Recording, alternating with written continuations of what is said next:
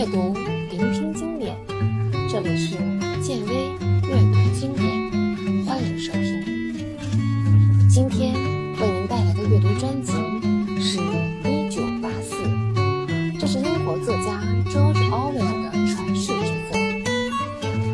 第一集前言：《一九八四》出版于一九四九年，与《我们》《美丽新世界》。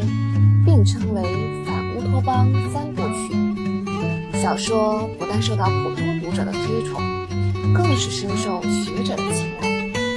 小说试图追问人性的善恶、美丑以及实现的途径，是一本略显深奥的书，可以反复阅读，每次都有更深的理解。对于读者来说，阅读这本书既是对智力的挑战。获得智慧的一个难得机遇。下面就让建威陪您一起揭开他的神秘面纱。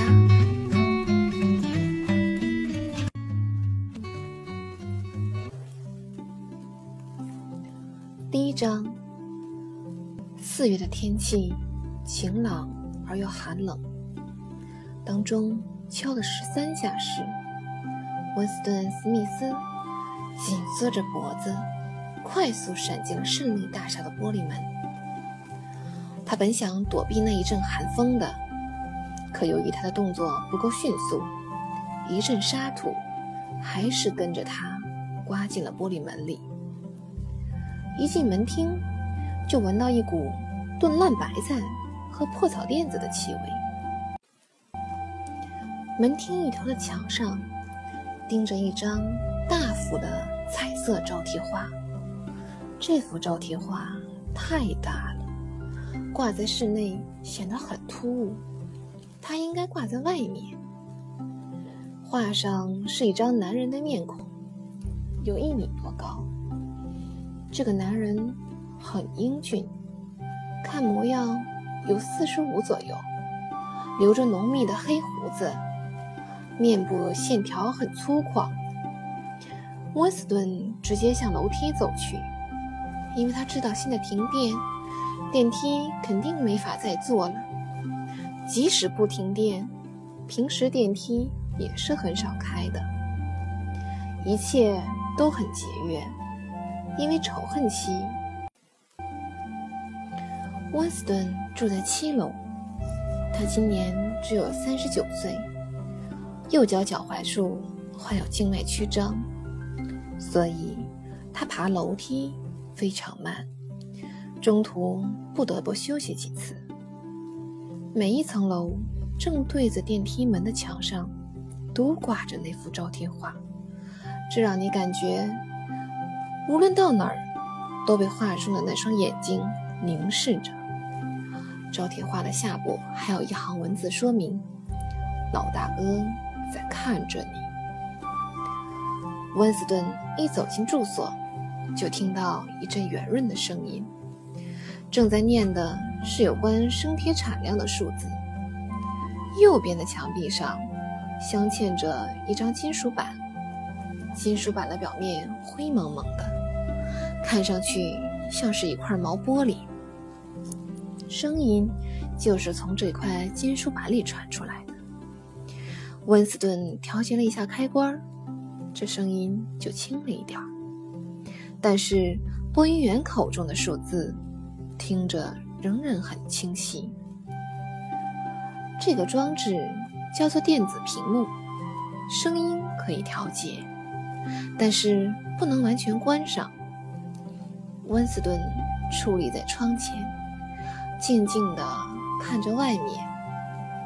他身材原本就很瘦小。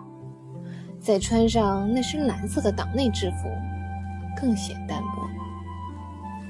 他头发是浅色的，肤色天生红润，因为用劣质肥皂和钝刀片刮脸的缘故，皮肤显得有些粗糙。即使玻璃门是关着的，也能看到外面有多寒冷。街道上的尘土和纸屑被阵阵微风卷起，原地打着转。外面阳光灿烂，天空蔚蓝，但是除了到处张贴的招贴画上的色彩，一切都显得那样苍白。在每一个关键的地方，都有一张留着黑胡子的脸向下凝视着。对面房子的正面也挂着这么一幅画，画的下部也是同样的一行文字：“老大哥在看着你。”现在，那双黑色的眼睛正在盯着温斯顿的眼睛看。下面的街上，那张招贴画被撕破了一角，正被风吹得不停地拍打着。上面唯一的一个词儿。音色时隐时现。一架直升机从远处飞来，像一只蚊子似的，在屋顶徘徊了一会儿，然后又绕个弯儿飞走了。那是警察巡逻队的飞机，不过巡逻警察并不可怕，思想警察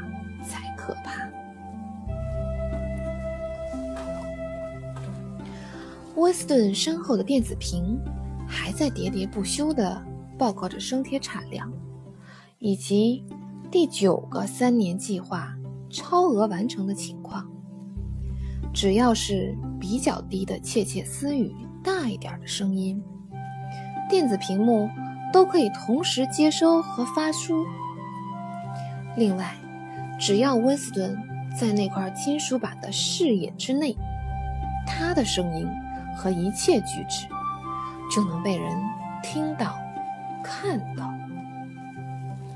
当然，人们无法得知自己是否被监视，什么时间被监视，只能猜测。可能他们一直都在监视你，也可能只有心情好的时候，才接上你家的电子屏幕的线路，对你进行监视。你可以假设一下，自己的生活环境，你发出的任何声音都有人听到；你在电子屏幕视野范围内的一举一动，也都被人仔细观察过。刚开始，心里还会觉得别扭，后来就慢慢的习惯了。为了安全起见，温斯顿继续背对电子屏幕。不过，背部有时也会暴露问题，这一点他非常清楚。一公里之外就是真理部的办公楼，那是一座矗立在肮脏环境中的白色大厦。他带着一点厌恶的情绪想：“哼，这就是一号空降场的主要城市——伦敦。一号空降场。”是大洋国的一个省份，人口位居全国第三。温斯顿看着眼前那由木材撑着的墙头，盯着硬纸板的窗户，盖着波纹铁皮的屋顶，东倒西歪的花园围墙组成的19世纪的破败老房，以及被空袭的只剩下。破砖残瓦的地面上长出的野草群，还有许多鸡笼似的，像是忽然从炸弹清出的大块空地上冒出来的肮脏木房子。他努力回想着童年时代的情形，以证实伦敦是不是一直都是这样一幅景象。可是他根本。就回想不起来，他的童年记忆一片空白，仿佛发生过什么，又仿佛什么也没有发生。按照新潮语的叫法，真理部应该叫真部。真部的大厦与周边视野中的其他任何建筑都截然不同。它有着金字塔似的庞大外形，外部是发亮的白色混凝土，总共有三百米高。白色的墙面上用极其漂亮的字体写着党的三句口号：“战争就是和平，自由就是奴役，无知就是力量。”据说，真理部在地上和地下各有三间个房间，外表和大小与其他相同的建筑，在伦敦其他地区还有三所。它们周围的建筑都只是陪衬而已。这四所高大建筑可以从胜利大厦的屋顶上一览无余。它们组成了整个政府机构。真理部掌管新闻、娱乐、教育和艺术领域；和谐部处理战争问题；仁爱部维持法律和社会秩序；富民部管理经济事务。按照新潮语的说法，应该叫他们真部、和部、爱部和富部。仁爱部最让人感到害怕。连一扇窗户也没有。温斯顿从未去过仁爱部，就连靠近仁爱部大厦半公里的范围内，他都没有涉足过。因为这个地方只有处理公事才能进人，里面除了到处布满铁丝网和铁门以外，还有许多隐蔽的机枪，甚至。在大厦周围的大街上，也有警卫在巡逻。这些警卫都穿着黑色的制服，携带双节警棍，看上去一脸凶相。突然，温斯顿转过身来，表情祥和而乐观。他是迫使自己这么做的。他认为。这是面对电子屏幕时的最好表情。他走出起居室，走进了狭小的厨房。他离开真理部时，正是吃饭时间，但他没有在食堂吃。厨房里除了一块发黑的面包之外，根本没有其他可吃的东西。就连那块发黑的面包，也是他原本打算明天早上吃的。架子上有一瓶无色的液体，瓶身上贴着一张白色的标签，上面简单的写着“胜利社松子酒”几个字。这种酒就像中国的米酒一样，散发着一种令人难受的油味儿。温斯顿拿下这瓶酒，倒了将近一茶杯，硬着头皮一口吞下，那样子。就像在吃药似的。喝完酒，他立刻面色通红，眼角还流出泪来。这玩意儿跟硝酸似的，喝下去时，只感觉后脑勺上像是被人打了一记警棍，肚子里像一把火在烧。不过，这种火烧感接着就退消了。他的感觉。也跟着就好多了。